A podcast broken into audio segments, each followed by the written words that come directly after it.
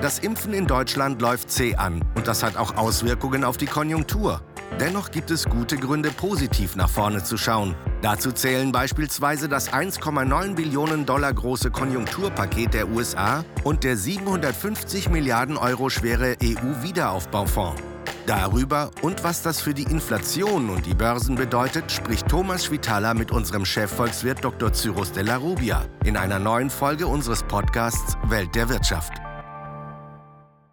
Cyrus, noch vor ein paar Tagen hatten wir eigentlich geplant, im Podcast darüber zu sprechen, dass es langsam in Deutschland mit den Impfungen jetzt besser vorangeht, aber so richtig Schwung will in die Sache nicht kommen. Nachdem Johnson Johnson vor einiger Zeit ja schon gesagt hatte, dass sie nicht so viel liefern können, weil die Dosen erst in den USA gebraucht werden, haben wir jetzt die Schwierigkeiten mit AstraZeneca. Wir nehmen keine richtige Fahrt auf. Woran liegt das und was heißt das? Ja, man muss sehen, wie die Sache sich entwickelt, aber äh, das zweite Quartal ist für mich trotzdem immer noch ein Hoffnungs, ähm, mehr, mehr als ein Hoffnungsschimmer, sag ich mal. Die Lieferungen, die für das zweite Quartal vorgesehen sind, auch wenn man AstraZeneca mal herausnimmt, sind wir immer noch bei ungefähr 60 Millionen Dosen. Das ist deutlich mehr, als was wir im ersten Quartal geliefert bekommen haben. Und insofern bin ich ganz sicher, dass wir im Laufe dieser nächsten Monate tatsächlich richtig an Fahrt aufnehmen werden. Und da ist es auch eine gute Entscheidung, dass die Hausärzte mit eingebunden sind. Die, äh, Noch sind sie nicht eingebunden. Ja, aber das wird kommen. Das äh, wird Mitte April, Ende April. In Bayern ist es schon Anfang April. Und wenn der Impfstoff dann da ist und äh, man einfach feststellt, okay, die, die Impfzentren sind tatsächlich überlastet, das kann man sich ja heute gar nicht vorstellen, weil man sieht aber nur leere Impfzentren. Aber das wird auch bald sein. Dann ähm, ist es praktisch zwingend, dass man die Hausärzte auch mit hineinnimmt und ähm, ich glaube, dann nimmt das Ganze auch an Fahrt auf. Das wird aber wahrscheinlich erst in der zweiten Hälfte des äh, zweiten Quartals sein. Zweite Hälfte, zweites Quartal heißt dann ab äh, Mitte Mai. Sowas, genau, dass wir da wirklich ganz deutlich sehen, wow, das jetzt, jetzt geht es richtig los. Aber bis dahin haben wir ja unglaublich viel Zeit verloren. Wie kann das passieren? Das ist eine Mischung aus äh, Missmanagement, muss man, glaube ich, schon so nennen, ähm, und sicherlich auch ein paar unglückliche äh, Umstände. Und dann ist es einfach so, es ist eine Krise, die wir noch nie erlebt haben und da werden Fehler gemacht. Und äh, wir schauen natürlich immer sehr stark auf uns, auf Deutschland. Wenn man sich die letzten zwölf Monate vergegenwärtigt, dann sieht man, dass andere Länder auch gravierende Fehler gemacht haben und wir da nicht ganz alleine stehen. Und ähm, insofern ja, wir müssen damit jetzt irgendwie umgehen und das hat äh, Auswirkungen auf die Menschen, auf die Wirtschaft. Die sind nicht erfreulich, aber erstmal ist das so und ich glaube, wir sollten einfach nach vorne schauen. Was ja ganz interessant ist, ist die Tatsache, dass der Kampf um die Impfstoffe zu einem gewissen Protektionismus geführt hat. Also dass dann Impfdosen nicht ausgeführt werden sollen oder erst im eigenen Land verimpft werden sollen. Wird das nachwirken also werden wir mehr Protektionismus insgesamt haben oder ist es eine Momentaufnahme nur auf Corona beschränkt? Das ist natürlich eine sehr spezielle Situation. Das Umfeld, das in den letzten Jahren geschaffen wurde, durch die protektionistische Politik, die in den USA durchgeführt wurde, die war natürlich gut geeignet, um dann darauf aufzusetzen und dann mit einer gewissen Selbstverständlichkeit das auch im Impfbereich jetzt durchzusetzen. Und Was die Amerikaner jetzt auch machen. Ganz genau. Die USA hat das ja von vornherein auch schon unter Trump äh, schon festgelegt, dass erstmal nichts exportiert wird. Es geht daneben auch teilweise auch um Vorleistungen zur Impfstoffproduktion, wo auch äh, Stoffe wohl nicht so ausgeführt werden, wie man das sonst gewohnt ist. Ob sich das perpetuiert, ob das wirklich eine Sache sein wird, die äh, wir auch in den nächsten Jahren dann noch ausgeweitet sehen auf andere Produkte, das mag sein, aber ich glaube gar nicht so sehr, dass das ein Ergebnis von Corona ist, sondern eher ein Ergebnis der Entwicklung, die wir schon vorher gesehen haben. Wir sehen die Amerikaner und auch die Engländer, die deutlich protektionistische Tendenzen haben. Die Europäer, die EU sagt, nee, wir, wir sind für den äh, Freihandel und wir exportieren auch. Mal ganz banal gefragt, ist die EU zu gutmütig? Na, die EU hat ja durchaus Maßnahmen ergriffen. Die haben ja Exportkontrollen äh, werden durchgeführt. Das heißt, wenn ein Impfstoff ausgeführt werden soll, dann muss das erstmal noch genehmigt werden und dann kann das gegebenenfalls auch verboten werden. Das hat Italien jetzt gemacht. Da gab es großen Aufschrei von Australien, weil das ging um 250.000 Dosen an Impfstoff, die nach Australien ausgeliefert werden sollten. Äh, das war auch AstraZeneca und das hat man verhindert. Mm, also insofern äh, zu gutmütig äh, würde ich da jetzt nicht sagen. Aber bei all dem, glaube ich, übersieht man einen ganz wichtigen Punkt, der wirklich hochgradig problematisch ist, äh, nämlich der Punkt, dass ähm, Impfung ist eben nicht nur eine nationale Angelegenheit, sondern tatsächlich eine globale äh, Geschichte, damit sie wirklich nachhaltig wirksam ist. Und wir erleben jetzt beispielsweise in Brasilien, wo ganz, ganz wenig geimpft wird, äh, auch aufgrund von Missmanagement und einigen anderen Umständen, äh, da findet ganz klar eine Pandemie in der Pandemie statt. Da ist also das. Äh, Was heißt die, das? Ein, naja, da findet eine, äh, die Verbreitung einer anderen Mutante statt. Ähm, und zwar nicht die britische, sondern die brasilianische. Und dadurch ist ähm, in der Region Manaus ähm, ist eine, eine ganz gewaltige neue Welle entstanden. Und man dachte eigentlich, dass die äh, Bevölkerung dort schon immun sei dass dort schon eine Herdenimmunität aufgetreten sei, einfach weil sich so viele schon vorher infiziert hatten. Das hat man anscheinend überschätzt, also beziehungsweise falsch eingeschätzt.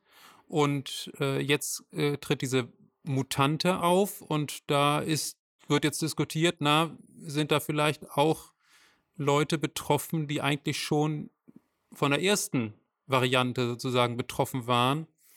Und dann kann man sich ja ausmalen, was das weltweit auch bedeuten kann, wenn man eben erlaubt, dass das Virus sich weltweit außerhalb der Industrieländer weiter verbreitet, das schlägt er irgendwann zurück. So wie es eben, wie es anfangs eben auch aus China zurückgekommen ist. Da bin ich natürlich jetzt nicht der Virologe, der das abschätzen kann, wie gefährlich das ist. Äh, so wie ich Herrn Drosten verstehe, eine gewisse Immunität gibt es immer, weil diese Viren dann miteinander verwandt sind sozusagen. Insofern ist es nicht, äh, tritt es nicht auf einen vollkommen wehrlosen Körper dann, aber dennoch äh, scheint mir das eine gefährliche Konstellation zu sein. Also das heißt, es ist schon wichtig, auch wirklich flächendeckend, grenzüberschreitend zu impfen, um dann eine gewisse Sicherheit zu erlangen. Ganz genau. Lass uns doch mal jetzt zu den wirtschaftlichen Auswirkungen der Corona-Krise kommen. Du warst ja immer relativ optimistisch, was die wirtschaftliche Erholung hier in Deutschland anbetrifft. Jetzt hat das Zentrum für europäische Wirtschaftsforschung unter dem Namen ZEW, eigentlich bekannter, seine Wachstumsprognose für 21 von 4 auf 3,3 Prozent heruntergenommen. Wie viel länger dauert denn die Krise und äh, wie viel schleppender verläuft die Erholung? Also ich hatte immer gesagt, das wird ein schwieriges erstes Halbjahr. Und mit einer gewissen Hoffnung, dass am Ende des ersten Halbjahres Dynamik aufgenommen wird und das Wachstum auch wieder tatsächlich zustande kommt. Ich würde jetzt äh, sagen, es wird ein schwieriges erstes Halbjahr und äh, dabei nicht mehr betonen, dass wir am Ende des ersten Halbjahres schon wieder raus sind. Und das verlagert sich tatsächlich dann in das zweite Halbjahr. Aber was bedeutet das dann für das ganze Jahr? Das bedeutet für das ganze Jahr, äh, dass wir also die Rate von 3% Wachstum fürs Gesamtjahr erscheint mir durchaus realistisch. Da sind wir auch ungefähr äh, 3,4 ist unsere Prognose. Jetzt hat der Sachverständigenrat äh, für die Begutachtung der wirtschaftlichen Entwicklung heute seine Prognose herausgegeben. Die liegt, wenn ich mich nicht täusche, bei 3,1 Prozent. Ähm, OECD hat auch jüngst eine Prognose herausgegeben, äh, die liegt auch in dem Bereich. Ähm, also das ist wohl das, was wir erwarten können und äh, wenn das jetzt alles schneller gegangen wäre oder wenn das alles schneller gehen würde, äh, die Chance besteht ja durchaus noch, dass man vielleicht doch den ganzen Prozess beschleunigen kann, dann denke ich mal, könnte man auch äh, vielleicht mit ein Prozentpunkt, anderthalb Prozentpunkten rascher wachsen. Wenn wir mal von der Makroebene weggehen und gucken wirklich auf die Unternehmen. Viele sind ja relativ gut durch die Krise gekommen, auch weil es eben sehr massive staatliche Unterstützungsprogramme gab. Jetzt hat äh, die Boston Consulting Group eine Untersuchung bei 400 Firmen gemacht und festgestellt, dass seit vergangenen Sommer die Verschuldung um 13 Prozent gestiegen ist. Gewinne und Eigenkapitalquoten sind gesunken. Das klingt überhaupt nicht gut. Und äh, was bedeutet das? Also werden wir jetzt im Jahr 21 eine Pleitewelle erleben? Naja, die Zahlen, die du dort wiedergibst, die sind ja nicht wirklich weiter verwunderlich. Also alles andere wäre verwunderlich, wenn, wenn wir jetzt äh, mit steigenden... Nee, verwunderlich ist es nicht, aber für die Unternehmen dramatisch. Ja, aber alles andere als unerwartet. Und äh, man muss ja auch sehen, die Eigenkapitalbasis der meisten deutschen Unternehmen, die sind mit einer relativ gesunden Eigenkapitalbasis in diese Krise hineingegangen. Und äh, insofern, wenn das Eigenkapital jetzt etwas zurückgeht, ist das nicht so, dass sie gleich ähm, nur noch äh, Haut auf den Knochen haben sozusagen, sondern da ist bei vielen immer noch ein gewisses Polster da. Das muss man natürlich nach Sektoren unterscheiden. Im Einzelhandel ist das sicherlich sehr, sehr viel schwieriger als in Unternehmen aus anderen Sektoren, die äh, teilweise jetzt schon wieder sehr gut laufen. Insgesamt gibt es ja überhaupt diese Spaltung. Ich spreche mal von der K-Erholung, die hier stattfindet. Der aufgerichtete, äh, der nach oben aufgerichtete äh, Strahl sozusagen, das ist so eher das verarbeitende Gewerbe. Das ähm, entwickelt sich ja mittlerweile wieder sehr, sehr gut. Und äh, das K nach unten, äh, das nach unten zeigt, das ist eben große Bereiche des Dienstleistungssektors. Einzelhandel hatte ich genannt, ganze Eventmanagement, der Tourismus, die Reisebranche insgesamt. Da sieht es tatsächlich sehr, sehr schwierig aus. Und ähm, da hat der Staat es, glaube ich, teilweise ganz gut geschafft, mit Zuschüssen äh, das äh, Schlimmste zu verhindern. Aber gleichzeitig äh, sind natürlich auch viele KfW-Kredite geflossen, die zunächst erstmal die Verschuldung erhöhen. Kommt es jetzt zu einer Insolvenzwelle, erstmal sind die Insolvenzen zurückgegangen äh, im vergangenen Jahr. Aus bekannten Gründen. Aus bekannten Gründen, weil man eben das Insolvenzantragspflicht nach hinten verschoben hat. Ähm, aber eben auch, weil äh, der Staat äh, den Unternehmen auch unter die Arme gegriffen hat.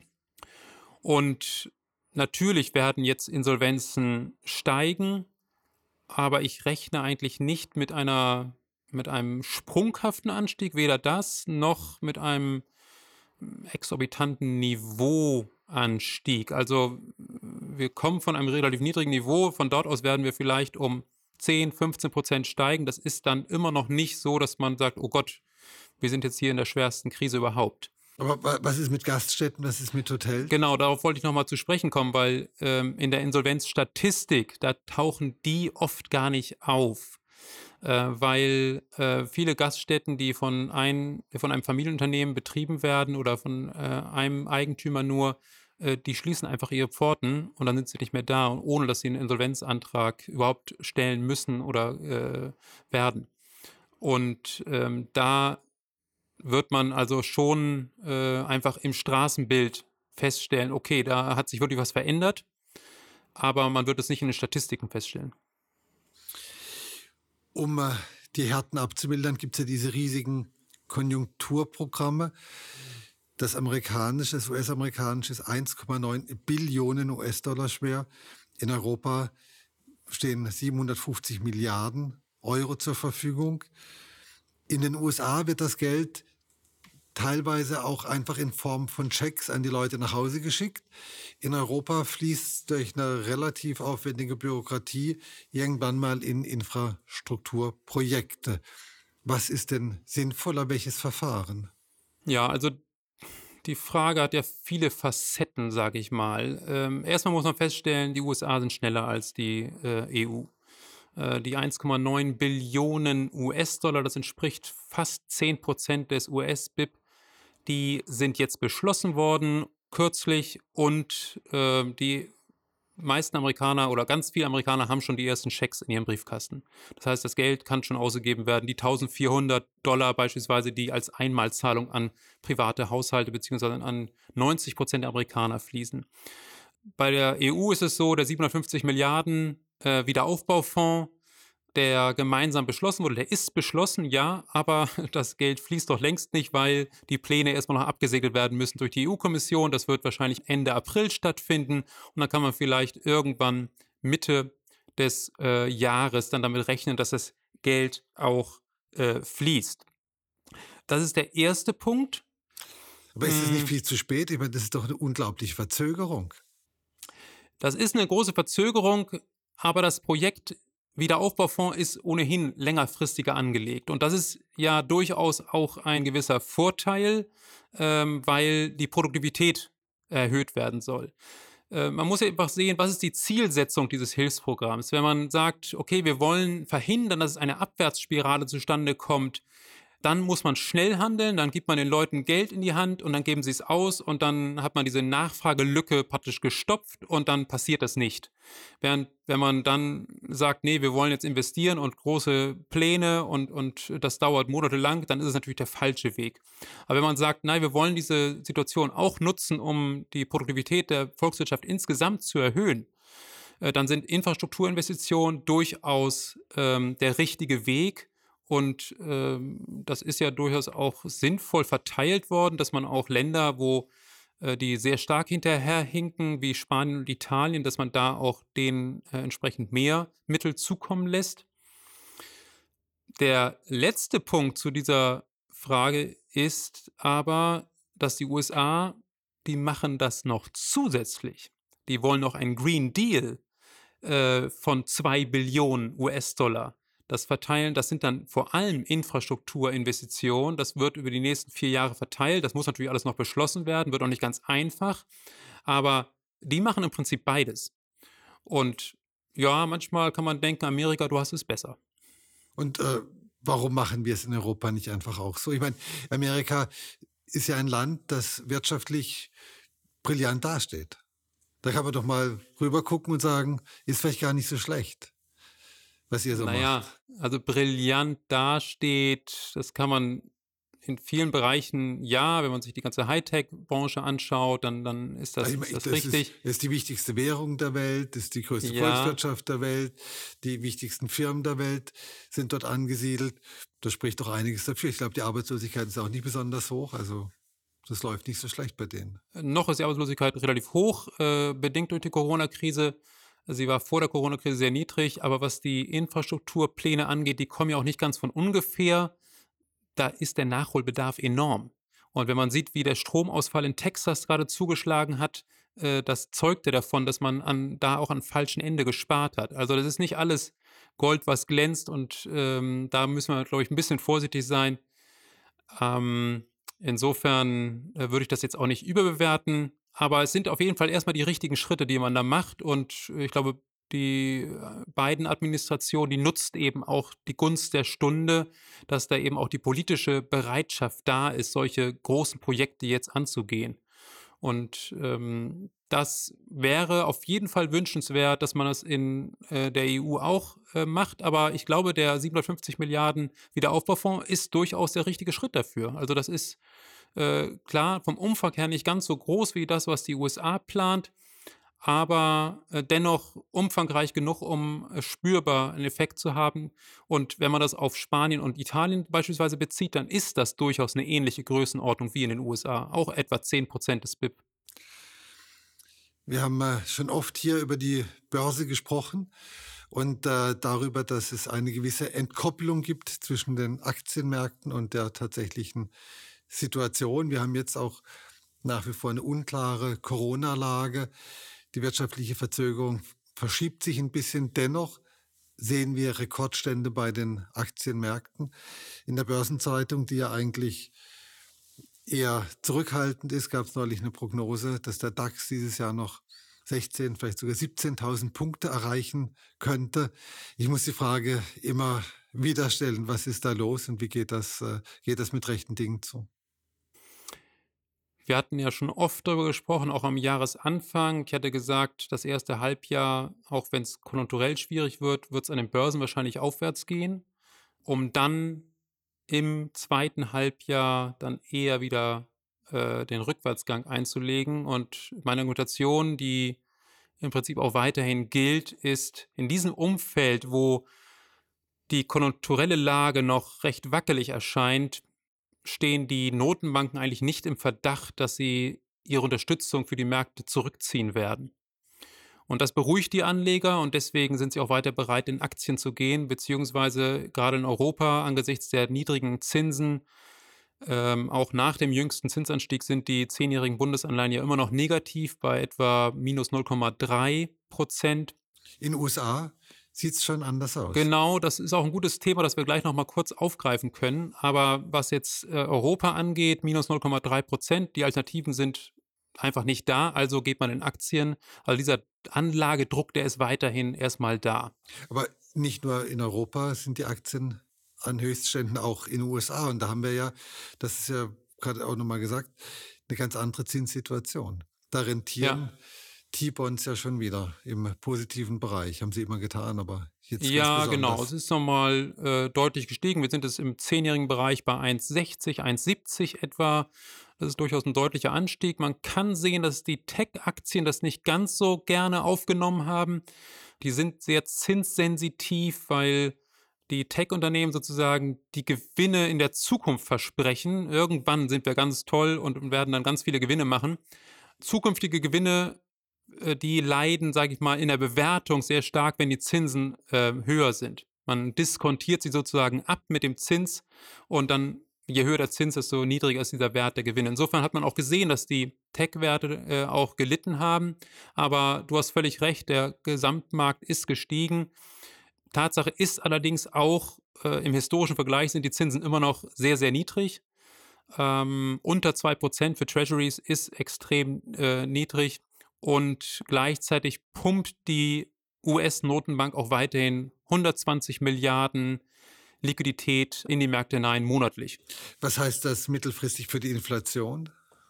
Dieses 120 Milliarden äh, Dollar hineinpumpen äh, bedeutet für die Inflation noch gar nicht mal so viel. Der Inflationsdruck kommt eher von der fiskalischen Seite, also von dem Konjunkturprogramm, das geplant ist, weil da befürchtet wird, dass die Nachfrage, die daraus entsteht, die Möglichkeit Unternehmen diese ganzen Güter und Dienstleistungen zu liefern, die danach gefragt werden, übersteigt und dass die Unternehmen deswegen die, die Preise erhöhen werden.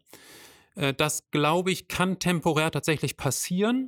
Aber dann, dann hätten wir eine Situation, man hat eine spürbare Inflation, aber außerhalb des Aktienmarktes keine Möglichkeit, Zinsen zu generieren. Das heißt, das Geld, das die Sparer angelegt haben, wenn sie es auf dem Festgeldkonto oder auf dem Sparbuch haben, wird nach und nach entwertet. Also wir sprechen ja jetzt von den USA, ähm, wo die Zinsen der Anleihen ja auch gestiegen sind. Ähm, das ist eigentlich so ein relativ normaler Gleichlauf, auch wenn die Konjunktur besser läuft, dann äh, dürfen, sage ich mal, die Zinsen auch steigen, weil die Unternehmen auch dann bei besseren Konjunkturaussichten auch in der Lage sind, die Zinslast zu tragen. Mm, aber das Inflationsbild ist ja noch nicht ganz komplett beschrieben von mir, denn äh, wir haben diesen temporären Anstieg, der auch durch die höheren Energiepreise, Ölpreise sind natürlich deutlich höher als im Vorjahr, äh, auch bedingt ist. Das Ganze wird aber wahrscheinlich trotzdem temporär sein. Also ähm, auch die ganzen Nachholeffekte, die dadurch entstehen, dass die und Haushalte, die letztes Jahr kein Geld ausgeben durften, jetzt umso mehr Geld ausgeben das ist ja eine Sache, die wird irgendwann sich wieder normalisieren. Wenn die Leute wieder reisen können, dann werden die Reiserouten äh, wieder ausgelastet und dann wird man weniger Fitnessgeräte kaufen oder dergleichen. Also äh, insofern, das, äh, das ist für mich eine, eine Sache, die höhere Inflation, ja, die werden wir sehen über die nächsten 10, 12 Monate. Dann im nächsten Jahr erwarte ich aber, dass sich das schon wieder beruhigt und normalisiert und wir dann wieder in ein normaleres Fahrwasser, was die Inflation angeht, äh, geraten. Und das gilt vom Grundsatz her auch für die Eurozone, ähm, aber etwas gedämpfter, weil die Konjunktur hier nicht so rasch anzieht wie in den USA und eben nicht ganz so viel Geld hineingepumpt wird. Aber auch hier haben wir die Chance auf normales Fahrwasser. Die Chance auf normales Fahrwasser besteht, genau, auf jeden Fall. Ähm, vor allem aber, also wenn man natürlich von normalen Fahrwasser spricht, wo es auch kein Überschießen der Nachfrage gibt, weil alle auf einmal nach Malle wollen, ähm, dann ist das eher für 2022 zu sehen. Normales Fahrwasser, was für ein schönes Wort in diesen unnormalen Zeiten. Cyrus, vielen herzlichen Dank. Ja, vielen Dank. Das war Welt der Wirtschaft. Dr. Cyrus Della Rubia, Chefvolkswirt der Hamburg Commercial Bank, im Gespräch mit Thomas Schwitaler.